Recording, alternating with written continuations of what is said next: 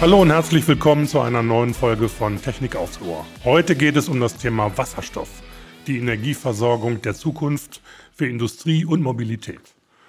Heute erhalten wir exklusive Einblicke in eine Stiftung, die sich des Themas angenommen hat, die H2 Global. Zu Gast haben wir Timo Bollerhey, Co-Gründer von H2 Global und CEO der Hinto GmbH, dem Umsetzungsinstrument des H2 Global Mechanismus.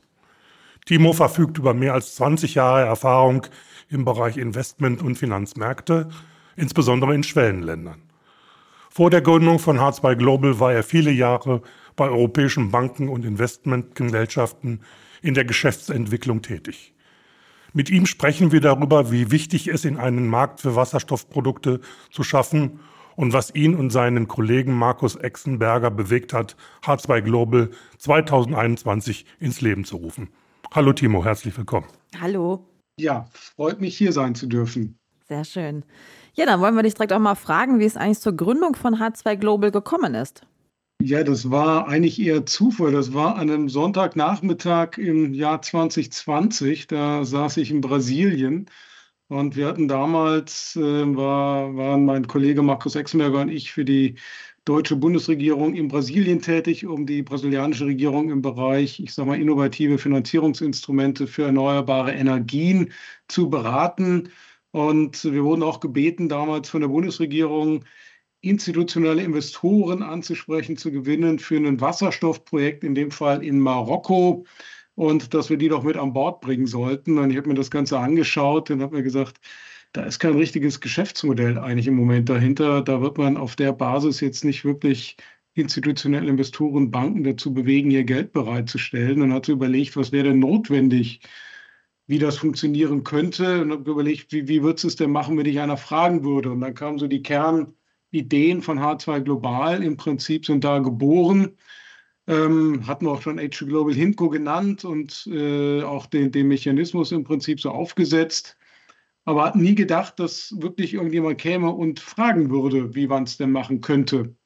Und dann war das drei Monate später, wurde die deutsche Wasserstoffstrategie bekannt gegeben. Da hatte also die Bundesregierung eine Strategie, wo es hingehen sollte. Und ähm, wiederum eine Woche später wurde das Covid-19-Konjunkturpaket freigegeben. Da hatte die Regierung auch Geld. Und dann war die Frage so, jetzt haben wir Geld, jetzt haben wir eine Strategie, wie machen wir es denn jetzt? Und da wurden dann eben Vorfeldinstitutionen da waren wir für eine dieser tätig, für die Gesellschaft für internationale Zusammenarbeit, gefragt, ob es da Ideen gäbe. Und dann habe ich mir an einem weiteren Wochenende mal hingesetzt, das Ganze versucht, in einen, in einen wirklichen Kontext, in ein Gesamtkonzept zu entwickeln und hatten das damals dann beim BMWK eingereicht als Instrument, als Vorschlag. Und dann ging das relativ schnell. Innerhalb weniger Wochen gab es dann Feedback. Das ist spannend, das ist mal ein ganz neuer Ansatz. Ähm, können wir den mal weiterentwickeln? Können wir den mal verifizieren, was die Back-of-the-Envelope-Annahmen betrifft, die wir da hatten. Wir hatten dann den Auftrag damals von Minister Altmaier, das Ganze im Prinzip bis zur Implementierungsreife mal weiterzuentwickeln, zusammen mit der Industrie, zusammen mit, äh, mit der Forschung. Und ähm, ja, so hat das Ganze dann seinen, seinen Lauf genommen. Mhm. Ja, kannst du uns noch kurz das Ziel darstellen? Also was wollt ihr alles erreichen oder was habt ihr auch schon erreicht und äh, worin genau bestehen die Unterschiede, also die Funktionen von H2 Global und der Hintco? Ja, also wir haben bei, bei Wasserstoff haben wir ja so ein bisschen die Situation, jeder spricht davon, wenig tun so ungefähr. Ähm, und das liegt schlichtweg daran, dass Wasserstoff insbesondere grüner Wasserstoff oder im internationalen Kontext redet man eher von sogenannten Clean Hydrogen, also nachhaltigen CO2-neutralen Wasserstoff. Der ist einfach in der Produktion noch immer signifikant teurer als das, was der Markt im Moment bereit ist zu zahlen. Weil der Markt, der kauft entweder fossile Rohstoffe oder äh, fossile Energien oder fossilbasierten Wasserstoff auf und die Anreizmechanismen, die es gibt, zum Beispiel CO2-Bepreisung, andere Quoten, andere regulatorische Rahmenbedingungen, die wahrscheinlich in den nächsten Jahren noch viel stärker greifen werden, die sind noch nicht da, um es dem Markt zu erlauben, hier eine grüne Prämie zu zahlen, die im Prinzip die Produktionskosten auch widerspiegeln. Wir haben also klassische Henne-Ei-Situation. Es gibt keine Nachfrage, deswegen gibt es kein Angebot. Ohne Angebot gibt es auch keine Nachfrage und es entsteht kein Markt. Und da versuchen wir reinzugehen, indem wir im Prinzip einen existierenden Markt auf der Angebots- und auf der Nachfrageseite simulieren, indem wir einen Intermediär zwischen Angebot und Nachfrage stellen. Das haben wir die HINCO genannt, die Hydrogen Intermediary Company. Und äh, die HINCO macht im Prinzip nichts anderes wie eine Art Händler, der Wasserstoff ankauft und verkauft. Aber aller Voraussicht nach wird er das Produkt relativ hochpreisig ankaufen, weil die Produktionskosten einfach da sind, wo sie sind. Das ist noch relativ teuer und wird es mit einem Abschlag im Markt nur in den Verkauf bekommen. Und die Differenz zwischen diesem Ankaufs- und Verkaufspreis, die wird erstattet durch eine Zuwendung seitens des Bundes. Und jetzt wollen wir ein sehr marktbasiertes Instrument aufsetzen. Also ich persönlich bin überhaupt kein Freund von Subventionen. Wenn notwendig, dann bitte so gering und so effizient wie möglich. Das versuchen wir auch hier mit H2 Global ins Leben zu rufen, im Prinzip, dass wir einen sehr marktbasierten, ein sehr wettbewerbsbasiertes Instrument hier gebaut haben oder versuchen zu bauen. Und wir haben einen sogenannten Doppelauktionsmechanismus eingebaut. Das heißt, wir haben eine Ankaufsauktion, und eine Verkaufsauktion. Beide Seiten also sehr kompetitiv, sehr wettbewerbsbasiert. Ankaufseitig setzt sich dann natürlich dann der günstigste Bewerber um, verkaufseitig der höchstbietende, um die Differenz möglichst gering zu halten, damit wir eben entsprechend auch wenig Steuergelder hier in Anspruch nehmen müssen. Und was wir machen ist auf der Ankaufsseite im Prinzip bieten wir genau das, was im Markt im Moment fehlt. Das ist nämlich Investitionssicherheit. Wir bieten langfristige Abnahmeverträge für die Produzenten, damit die wissen, okay, für einen Zeitraum von zehn Jahren habe ich jetzt hier einen Abnahmevertrag mit einem fixierten Preis, mit einem, ich sag mal, Blue Chip Offtaker, mit der Hinco, weil wir eben durch die Bundesregierung hier im Prinzip ähm, gedeckt ist auch und auch zu klar definierten Konditionen, weil wir haben heute ja die Situation im Wasserstoffmarkt, die Regeln dieses Marktes sind ja noch gar nicht so richtig klar.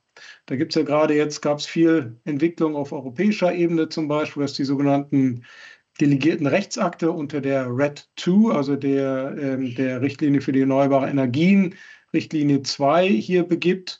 Da gibt es noch ganz viel Dynamik drin, viel Unsicherheit, wie das auszulegen gibt. Es gibt keine Standards, keine Zertifizierungssysteme, die sind schon gar nicht international irgendwie akkreditiert oder gegenseitig anerkannt. Also ein hohes Maß an Unsicherheit. Und auf der Basis würde jetzt keiner anfangen zu produzieren. Und diese Sicherheit bietet eben die Hinco, indem sie langfristige Abnahmeverträge bietet, klare Definitionen, was angekauft wird, mit einem bankable Offtaker. Und das soll eben den, den erstmaligen Hochlauf jetzt in die Produktion von Wasserstoff und grünem Wasserstoff induzieren. Mhm. Jetzt ist in diesem Zusammenhang bei der Erklärung dieser ganzen Strukturen, die du da gerade gemacht hast, immer wieder der Begriff Doppelauktionsmechanismus mhm aufgetreten. Kannst mhm. du das in dem Zusammenhang bitte erläutern? Genau, es ist wie gesagt eine Auktion auf beiden Seiten, auf der Ankaufsseite und auf der Verkaufsseite. Ankaufsseitig verauktionieren wir quasi diese langfristigen Abnahmeverträge. Da wird sich dann der günstigste Bieter wird dann da bezuschlagt werden.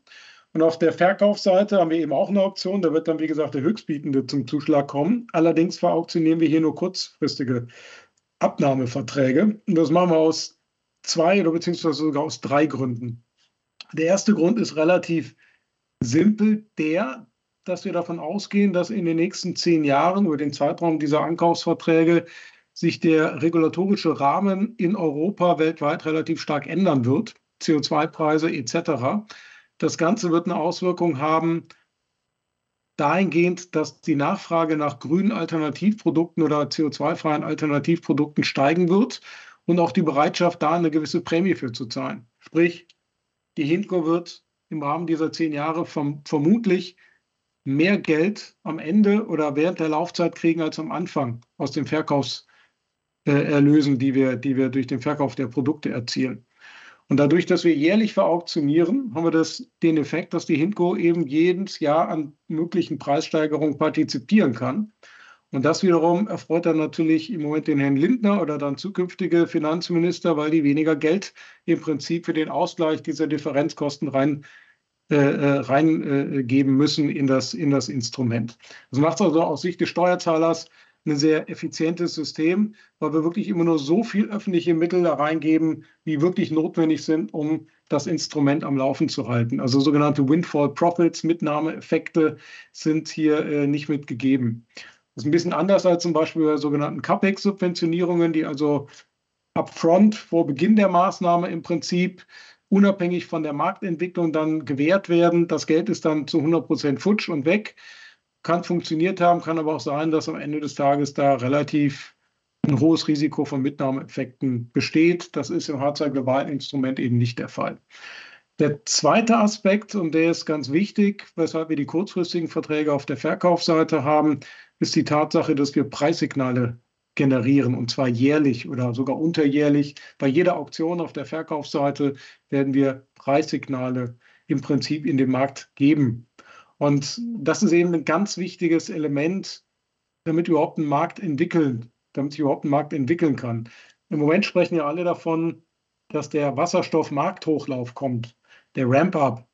Wir sagen, es muss jetzt überhaupt noch ein Markt entstehen oder vorhanden sein, der dann hochlaufen kann. Und ein Markt, wisst ihr ja selber, der ist dadurch charakterisiert, dass wir im Prinzip eine hohe Transparenz haben. Dazu zählen eben zum Beispiel Preissignale, dass der, äh, dass der liquide ist, dass da Handel stattfindet, ähm, dass er barrierefrei ist, also dass im Prinzip möglichst viele Marktteilnehmer an diesem Markt teilnehmen können und dass eben die Spielregeln, die, die im Markt gelten, dass die bekannt sind und auch eingehalten werden und unverändert bleiben.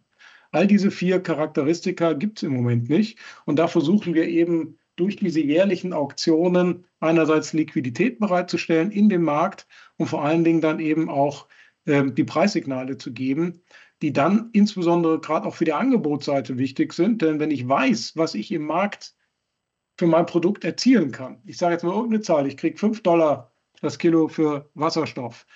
Dann weiß ich, ich produziere für 4,50. Ich habe also, ich bin im Geld, ich kann produzieren, ich habe hier einen Markt, ich habe einen Absatz, damit fange ich an. Oder ich weiß, ich liege bei 5,50 oder bei 6. Da lohnt sich für mich noch nicht, da fange ich noch nicht an. Deswegen ist die, die, die, ich sag mal, die Bedeutung von so einem Instrument wie Hardware Global ist gar nicht die Volumina, die wir damit jetzt beschaffen. Das wird immer noch relativ bescheiden sein, auch wenn 900 Millionen jetzt für die erste Auktion, die bei uns bereitgestellt wurde, erstmal für mich als Steuerzahler gigantisch klingt. Die Volumina sind für den Gesamtmarkt bezogen und auf das, was wir vor uns haben, ist das ein Tropfen auf einen heißen Stein. Deswegen ist es so wichtig, dass wir die Mittel, die öffentlicherseits zur Verfügung gestellt werden, ebenso den höchsten katalytischen Effekt haben, also eben die Bereitstellung eines Marktes.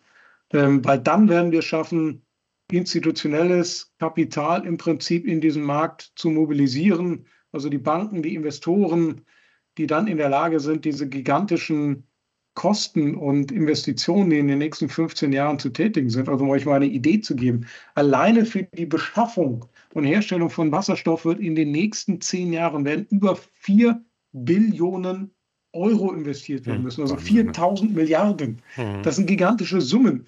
Dem gegenüber stehen im Moment ungefähr 100 Milliarden an Fördergeldern in allen OECD-Staaten plus China zusammen. Das heißt also, dass äh, öffentliches Geld hier jetzt in irgendeiner Weise diese, diese Summen hier in Bewegung bringen kann, ist ausgeschlossen. Das eben, deswegen ist es so wichtig, dass diese, diese sehr begrenzte gut öffentliche Gelder so effizient wie möglich eingesetzt werden, um eben einen Markt zu schaffen, der dann eben institutionelle Investoren, weil da auch Größenordnung ungefähr 100 Billionen werden jedes Jahr investiert global auf der institutionellen Seite. Also das sind die, die, die Pockets, die im Prinzip hier, die müssen bereitgestellt werden, um die Transition, also die, die, die Wasserstoff- Revolution im Prinzip in den nächsten 15 Jahren in die Realität zu bringen. Mhm. Und das versuchen wir, da versuchen wir einen Beitrag zu leisten. Ja, sehr komplex, wie ich finde. Also das ist ja, ja, wirklich, da steckt ja einiges dahinter. Ähm, wenn du jetzt sagst, also der Markt ist eigentlich noch gar nicht so richtig geschaffen und es gibt anscheinend noch aus eurer Perspektive zu wenig Produkte etc. Was sind so die Gründe? Also äh, liegt das auch daran, dass die Industrie den Einsatz von Wasserstoff noch nicht so sieht oder noch nicht so einsetzen kann? Verfügbarkeiten, Technologie? Was hängt da alles dran? Ja. Ja, es ist also, ich glaube, die Industrie, alle scharren mit den Hufen. Jeder will's, aber mhm.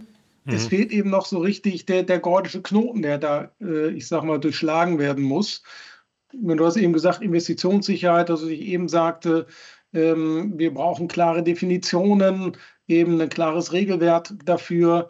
Ähm, wir brauchen Anreizmechanismen, die müssen meines Erachtens eben marktbasiert sein. Also gerade das Thema Steuerungsfunktion zum Beispiel von einem, eines CO2-Preises ist hier ganz wichtig. auch das in unserem Konstrukt, ich sage mal, je höher der CO2-Preis sein wird, desto mehr Bereitschaft wird im Markt bestehen, eben eine grüne Prämie zu zahlen. Also dann wird entsprechend dann auch die Differenzkosten, die in so ein System dann bei H2 Global reingeschossen werden müssen, die werden dann entsprechend sinken. Also diese Instrumente, die müssen eben in Gänze jetzt, ich sag mal, auf die Schiene gebracht werden, damit jetzt eben die Industrie ähm, in, der in die Lage versetzt wird, eben auch diese Investitionen zu tätigen. Also ich glaube, da ist eine Bereitschaft sowohl von der Politik als auch von der Industrie da, jetzt den nächsten Schritt zu gehen. Und wir müssen jetzt halt sehen, dass wir diesen gordischen Knoten irgendwie durch, durchschnitten kriegen. Mhm. Jetzt gab es ja gerade auch einen Workshop äh, mit der Europäischen Kommission und den Mitgliedstaaten hinsichtlich der Eu Europäisierung von H2 Global. Kann man da schon über Ergebnisse berichten oder Next Steps, die da jetzt äh, gegangen werden sollen? Mhm. Also H2 Global ist ja im Prinzip selbst von der Bundesregierung auch schon im Koalitionsvertrag schon, ich sage mal, als europäisches Instrument auch zumindest dahingehend entwickelt, angelegt. Ähm, und wir hatten jetzt vor zwei Monaten äh, in Brüssel zwei Workshops, einmal mit den Mitgliedstaaten zur Nutzung von H2 Global und einmal mit Industrievertretern. Da waren, glaube ich, über 600 Industrievertreter aus ganz Europa dann zugegen. Und Hintergrund ist so ein bisschen das Thema European Hydrogen Bank. So lange war das ja eine, so ein bisschen eine Chimäre. Keiner wusste genau, was das ist. Das war die Ankündigung von Frau von der Leyen, mhm. unter anderem eben auch auf den IRA, der ja letztes Jahr in den USA im Prinzip gelauncht wurde. Da auch so kleine Nebenbemerkungen. Die USA kamen ja ziemlich spät zur Party, aber mit dem IRA haben sie dann richtig da mit Wumms sind sie da in die Party gecrashed was für das Weltklima gut ist, für Europa, sage ich mal, herausfordernd. Ähm, aber da war die Wasserstoffbank ja im Prinzip so eine Antwort oder eine Teilantwort auf den IRA. Und die Wasserstoffbank unterteilt sich im Prinzip in, in, zwei Bereiche. Die nennen das einmal den Internal Leg und einmal den External Leg. Ähm, also das interne Bein und das Import, Importbein, wenn man so möchte. Ähm, und das Internal Leg, da ist ja ähm, äh, das ist ja schon in der Umsetzung. Da hatten wir auch gerade gestern noch einen Austausch mit den Kollegen in der Kommission, äh, die das, diesen Internal Lag gerade umsetzen. Die ersten Ausschreibungen haben ja auch gerade angefangen. Und da ist eben die Idee und Vorstellung der Kommission, H2 Global, HINCO als Instrument für die Umsetzung des Importinstruments, also des External Lags hier zu nutzen. Da ist dann so ein bisschen die europäische Frage. Da geht es dann in das Thema auch Abstimmung mit den Mitgliedstaaten. Da sind wir noch so ein bisschen skeptisch, ob wir da wirklich europäisches Geld sehen werden, also von der Kommission, die jetzt für, die, für den Import von Wasserstoff bereitgestellt werden wird, weil es da durchaus, ich sage mal, unterschiedliche Ansichten bei den einzelnen Mitgliedstaaten gibt, ob jetzt Import notwendig sei nach Europa, ja oder nein. Das muss natürlich einstimmig beschlossen werden. Von daher haben wir da ein bisschen verhaltene Skepsis. Aber es haben natürlich eine ganze Reihe von Mitgliedstaaten jetzt schon Interesse eben auch Wasserstoff zu importieren. Und ähm, da gibt es dann schon den, den ersten Ansatz zur Umsetzung des sogenannten Team Europe Approaches der European Hydrogen Bank. Das ist nichts anderes, als dass Mitgliedstaaten den H2-Globalmechanismus nutzen können für den Import, aber auch für die Produktion innerhalb Europas. Also das Instrument ist jetzt nicht nur für den Import, äh, ich sage mal, auf den Import anwendbar. Und da sind wir jetzt ganz konkret mit der holländischen Regierung schon sehr weit fortgeschritten. Also vor drei Wochen gab es auch eine Unterzeichnung äh, zwischen der holländischen Regierung und der deutschen Regierung, ein sogenanntes Joint Contribution Window unter H2 Global aufzusetzen. Das heißt, die deutsche Seite und die holländische Seite gibt da jeweils 300 Millionen Euro für den Differenzkostenbeitrag. Und dann wird ein eigenes Vergabefenster aufgesetzt es da immer die Regierungen, die Fördermittelgeber, die da bestimmen, wie das umgesetzt werden soll, welche Produkte, welche Geografien, also wo soll das Zeug herkommen, welche, welche äh, Technologien sollen zur Anwendung kommen, welche Nachhaltigkeitskriterien, die jetzt zum Beispiel über die europäischen regulatorischen Anforderungen der RED 2 hinausgehen, sollen hier zum Tragen kommen. All das definieren dann die Fördermittelgeber. Und da wird das jetzt der erste Schritt in Richtung eines europäischen Umsetzungsinstruments unter H2 Global werden. Mhm. Wir hatten über dieses Thema Fördergelder ja schon mal gesprochen und das wahrscheinlich schon Teile der Frage, die ich jetzt stelle, beantwortet, aber trotzdem nochmal, um das zusammenzufassen. Ihr habt 900 Millionen Euro von der Bundesregierung Fördergelder erhalten. Wie läuft sowas ab? Was wünscht sich so die Regierung da von euch? Was müsst ihr beachten? Genau, also das läuft im Prinzip so ab. Die HINTCO stellt einen sogenannten Fördermittelantrag an das BMWK, in dem Fall, oder beziehungsweise an die Regierung, an das Ministerium, ähm, in dem es schon relativ klar skizziert, was die Hinko damit vorhat zu tätigen. Das ist natürlich dann nicht aus dem Blauen heraus. Das haben wir vorher natürlich intensiv schon mit, mit dem Fördermittelgeber dann im Prinzip abgesprochen. Dann erfolgt ein sogenannter Fördermittelbescheid des BMWKs. In dem steht dann dezidiert drin, welche Auflagen der Hinko da gemacht werden, wofür die Produkte verwendet werden sollen, zusätzliche Nachhaltigkeitsanforderungen zum Beispiel, äh, die auch im Zuwendungsbescheid dann äh, definiert wurden. Und dann begeben wir uns eben mit der Hinko daran, das Ganze dann eben vergaberechtlich so aufzubereiten, dass wir hier ein Auktionsverfahren, ein Vergabeverfahren dann im Prinzip starten können. Das Ganze machen wir in sehr enger Absprache dann auch mit dem Fördermittelgeber, um eben auch immer sicherzustellen, dass wir immer, ich sage mal, in, in, in, in Übereinstimmung mit dem, mit dem Fördermittelbescheid, mit dem Zuwendungsbescheid sind, ähm, damit uns hier später nicht irgendeiner sagen könnte, wir hätten hier was anderes angekauft, als hier im Prinzip von der Regierung intensiert wäre. Zwischenfrage, jetzt reden wir hier seit Monaten, wenn nicht fast seit Jahren von dem Thema Klimawandel, von dem Thema Energiewende und so weiter und so fort und erneuerbare Energien und was es da nicht alles gibt, wie viele Podcasts wir auch da schon zu gemacht haben. Haben diese Thematiken denn eure Arbeit in irgendeiner Form beschleunigt oder im positiven Sinne befördert? Ja, also wir sagen ja immer, das ist unser Beitrag zur globalen Energiewende, was wir hier versuchen zu treiben. Was für uns natürlich nochmal ein Treiber war, war das Thema Energiesicherheit. Ähm, also auch zu Beginn, schon 2021, habe ich die Bundesregierung gefragt, was wollten ihr damit, was, was wollt ihr denn forcieren mit so einem Instrument wie H2 Global? Weil man kann das ja wirklich sehr schön steuern über die Steuerungsfunktion, die wir da eben eingebaut haben für den, für den Fördermittelgeber. Wollt ihr möglichst viel, möglichst schnell an Wasserstoff oder wollt ihr neue, neue Lieferketten im Prinzip damit auch und, und Herkunftsländer damit auch äh, äh, erschließen, um eure Energieimporte zu diversifizieren oder wollt ihr gewisse Technologien damit fördern? Damals war das Thema Diversifizierung der Energielieferketten noch nicht so im Vordergrund, aber das hat sich natürlich schlagartig mit der Situation in der Ukraine und mit Russland geändert. Und äh, ein schöner Stifter hat das mal so schön gesagt, hat gesagt, bis, bis, bis jetzt hattet ihr Rückenwind und seit der Ukraine habt ihr Rückensturm mit den Themen. Ähm, ich glaube, das kann man ganz gut, ganz gut damit auch charakterisieren und auch die Diskussion, die wir jetzt gerade auf der COP hatten, ich komme jetzt gerade von der COP zurück, die zeigen eben, wie wichtig es ist, dass wir jetzt wirklich schnell vom Reden zum Handeln kommen. Also ähm, ich glaube, wir haben jetzt 28 Cops gehabt, da wurde viel geredet. Ich hoffe, in den nächsten 28 geht es darum, dass wir mal ins, ins wirkliche Handeln und in die Umsetzung ja, kommen.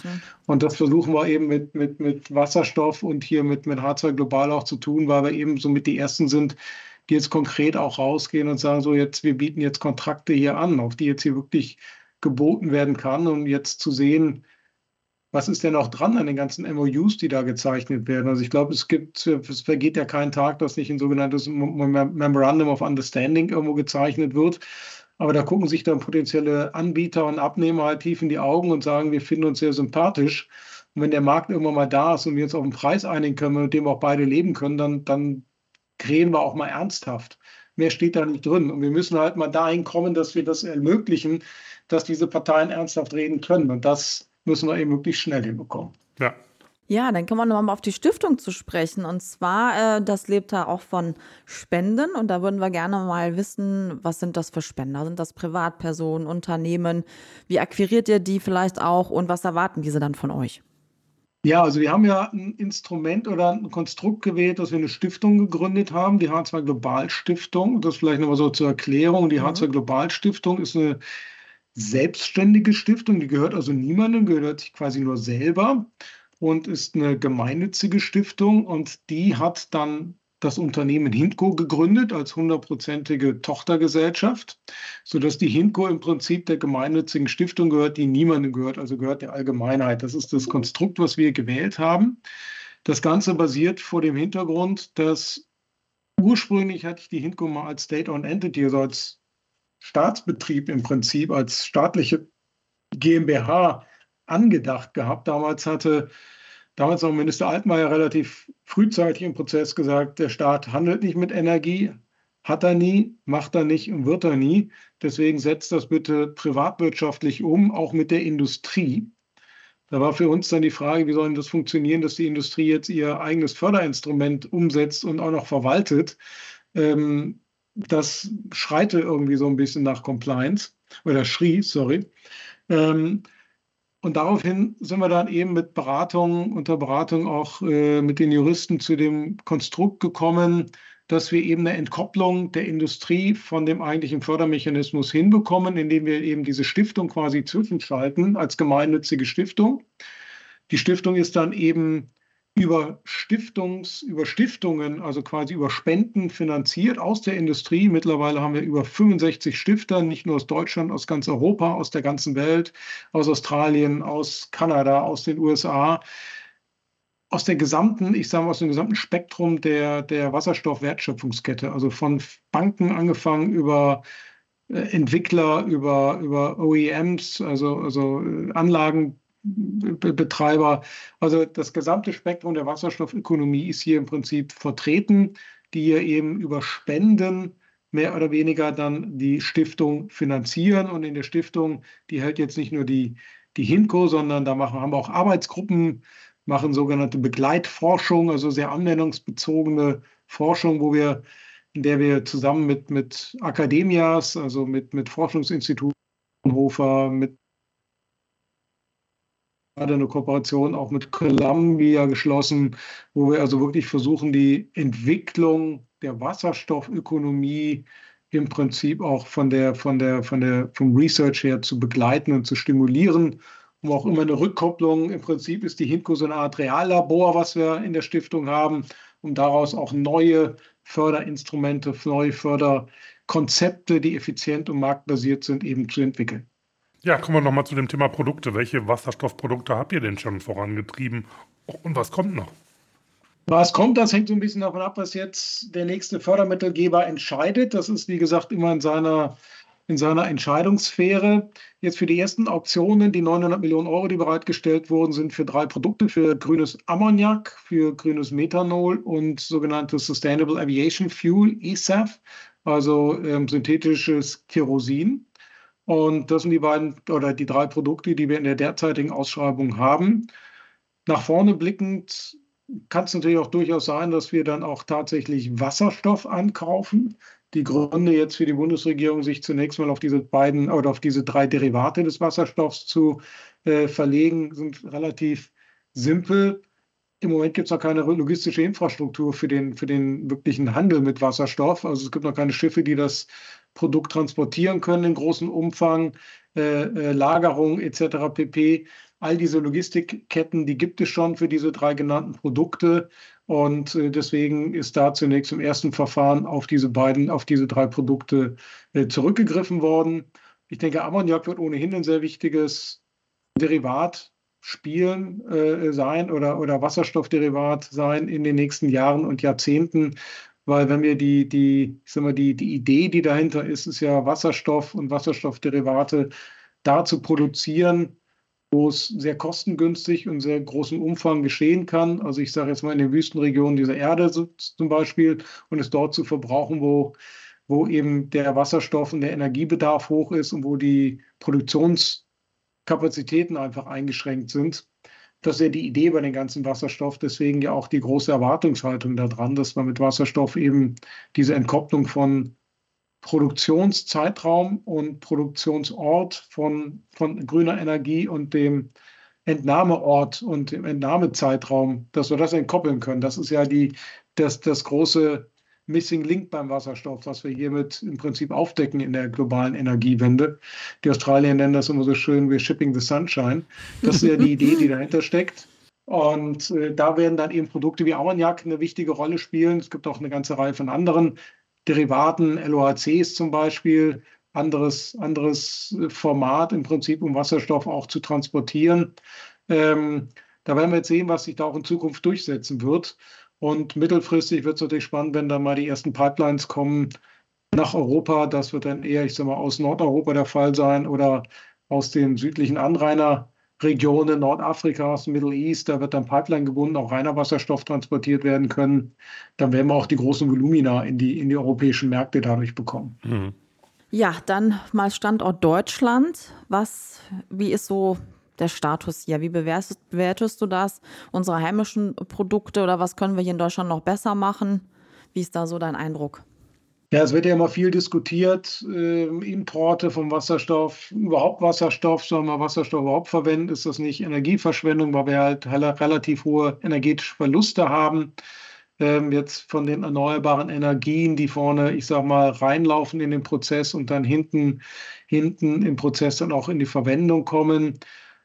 Ich halte das teilweise immer für eine sehr akademische Diskussion, auch Importe versus lokaler Produktion egal welche Annahme man jetzt trifft, ob wir jetzt irgendwann 70 Prozent importieren müssen oder selbst wenn es nur 30 oder 40 Prozent sind, die Volumina, die sind einfach gigantisch. Wir müssen jetzt einfach mit, mit beiden Füßen aufs Gaspedal gehen, sowohl bei der lokalen und regionalen Produktion in Europa, in Deutschland, als auch bei dem Hochlauf der, der internationalen Wasserstoffproduktion für den Export und dann Import in die in die, in, nach Europa und in die anderen Verbrauchsregionen. Ähm, ich glaube, da sind wir in Deutschland, sind wir eigentlich noch recht gut positioniert. Also Deutschland insbesondere, aber auch Europa ist ja im Prinzip so einer der Wasserstoffpioniere. Wir haben auch noch die technologische Führerschaft. Ich sage noch, weil wir sehen durch den IRA, wie sich gerade der Fokus massivst verschiebt in Richtung USA. Das ist eine gewaltige Sogwirkung, wie so eine Art Staubsauger der IRA, der da gerade fungiert. Ähm, schon jetzt sind die chinesische Produktion von Elektrolyseuren beispielsweise bei den einfacheren technologischen Anwendungen schon im Prinzip federführend. Also die produzieren deutlich günstiger und in deutlich größerem Umfang schon jetzt als die europäischen Anbieter. Da haben wir noch eine europäische Technologieführerschaft, aber da müssen wir jetzt auch dranbleiben, dass wir die auch behalten ich glaube, wir haben ja alle aus der Solarindustrie gesehen, wie schnell, ich sag mal, da die Tipping Points erreicht sind, ähm, dass, ähm, dass Europa, dass Deutschland dann da ins, ins Hintertreffen gerät. Also da müssen wir jetzt dranbleiben und attraktive Rahmenbedingungen schaffen, eben die Wasserstoffökonomie auch in Deutschland, in Europa jetzt möglichst schnell in die Umsetzung zu bringen. Mhm. Ja, Timo, zum Schluss nochmal gemeinsam einen Blick in die Zukunft. Ähm, welche Produkte werden sich deiner Meinung nach durchsetzen und was heißt denn das für die Industrie? Also Produkte, ich denke, es werden mit Sicherheit Produkte wie, wie Ammoniak wird eine sehr wichtige Rolle spielen. Mhm. Ähm, also grünes Ammoniak oder nachhaltiges Ammoniak wird hier eine sehr wichtige Rolle spielen. Es gibt andere sehr interessante Technologien, ob das jetzt E-Methan ist oder andere. Es gibt da ganz viel interessante, ich sage mal, Anwendungsmöglichkeiten, technische Konzepte, da müssen wir halt mal sehen, da wäre es jetzt eben schön, wenn man über Instrumente wie Hardware Global oder auch andere eben diesen Technologien mal den Markttest auch geben könnte, zu sehen, was, was kann sich denn durchsetzen, was funktioniert denn wirklich, was ist denn noch kompetitiv, was die Kostenstruktur betrifft. Ähm, und ich denke, wie gesagt, dass Wasserstoff in ganz vielen Bereichen, nicht nur in der, in der, ich sag mal, relativ naheliegenden Anwendung, Stahlindustrie, chemische Industrie, sondern darüber hinaus wird es eine ganze Reihe von Anwendungsbereichen geben, die wir jetzt noch gar nicht so richtig auf dem Schirm haben, die sich eben dann entwickeln werden, wenn Wasserstoff mal in größerem Umfang auch wirklich in der Breite in die, in die in das Angebot kommt, dann werden wir eine ganze Reihe, eine ganze Reihe von Applikationen sehen in der Industrie, ähm, an die wir im Moment noch gar nicht denken können. Ich glaube, da wird noch ganz viel Innovation geben, Wichtig ist eben, dass wir jetzt möglichst schnell den Wasserstoff auch bereitstellen, dass diese Innovationen halt auch erfolgen können. Zusatzfrage noch, weil aus aktuellem Interesse, wie schätzt du denn das Thema Wasserstoff im Zusammenhang mit Antriebstechnologie ein? Also Wasserstoff für Fahrzeuge, ich sage jetzt mal nicht bewusst nur für Autos, sondern auch für andere Verkehrsteilnehmer, also Träger, Lkw, wie auch immer. Züge. Das ist jetzt hm. Sehr, sehr heikle Frage, weiß weil ich, ich weiß ja, in Deutschland ist das ja ein sehr heiß diskutiertes ja. Thema. Wir sind immer eigentlich, ich sag mal, agnostisch. Wir haben auch keine Farbenlehre. Wir machen alles außer mhm. dreckig, sage ich immer. Ähm, also das muss halt CO2-neutral sein und der Fördermittelgeber definiert, wie er die Mittel bereit oder wie, wie er die Mittel einsetzen möchte. Grundsätzlich glaube ich auch da persönlich immer eine gewisse Technologieoffenheit. Ich sehe großes Potenzial für Wasserstoff im Bereich der, der, der, der Schwerlastverkehrs. Mhm. mhm. Also ich denke, da hat Wasserstoff durchaus eine, eine, Existenzberechtigung. In der privaten Mobilität, da denke ich, sind wir, glaube ich, wirklich mit E-Mobilität, ich sag mal, zukunftsweisender und intelligenter bedient. Auch da wird es vielleicht Ausnahmen geben. Ähm, es wird mit Sicherheit im Transportbereich, also da reden wir jetzt von der Schifffahrt, ähm, da reden wir von, äh, von Aviation. Also mhm. Aviation ist, glaube ich, so einer der schwersten Sektoren, diesen Sektor zu dekarbonisieren. Mhm. Ähm, einfach aufgrund der, der allein der, der, der Sicherheitsvorgaben, ja. die da bestehen. Ähm, von daher wird da, glaube ich, auch das Thema E-Fuel da ein, ein, sehr interessantes werden. Mhm. Ich möchte jetzt auf die E-Fuel-Debatte über Aviation gar nicht hinaus einwenden. Ich meine, Tatsache ist, weltweit gibt es ganz viele Verbrennermotoren, die wird es noch eine ganze Weile geben. Da stellt sich dann halt die Frage, wie kann man die am Ende des Tages auch dekarbonisieren. Ich glaube, an dem Punkt sind wir im Moment noch nicht. Die Diskussion wird wahrscheinlich irgendwann auch mal kommen. Wie gesagt, wir von H Global sind da agnostisch und bieten halt ein Instrument an, das in verschiedenste Richtungen genutzt werden können. Wir schränken da nur ein, es muss eben zur Dekarbonisierung beitragen. Das ist das mhm. Entscheidende. Mhm. Ja, danke ja. für die Einschätzung und Erläuterung. Mhm, super. Super ja, Einblick. Ein Thema kann man tagelang drüber reden. Also, also ne? finde ich auch. Ich fand das super spannend, äh, was du uns so als Einblick gegeben hast, wie das alles so funktioniert. Und äh, das ist ja doch durchaus eine komplexe Thematik. Und das ist echt eine tolle Initiative, wie ich finde. Und wer dazu mehr wissen möchte, schaut bitte in unsere Show Notes von der genau, Folge. Da steht noch einiges drüber drin. Und äh, wenn ihr selber mal eine Idee habt für ein Thema, was wir aufgreifen können im Podcast, dann äh, vergesst das nicht, sondern schreibt es uns ja. unter podcast.vdi.de kommt eure Post an und äh, mhm. äh, wir antworten auch gerne darauf. Auf jeden Fall. Prima, wir bedanken uns bei unserem Gast, bei dem Tino Bollerheil. Äh, guter Einblick in die, ja. in die Systematik, in die Thematik und wir sind gespannt, wie sich das alles entwickelt.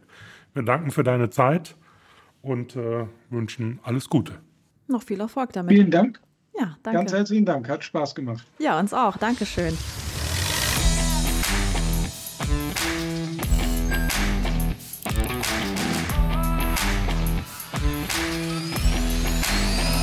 Technik aufs Ohr.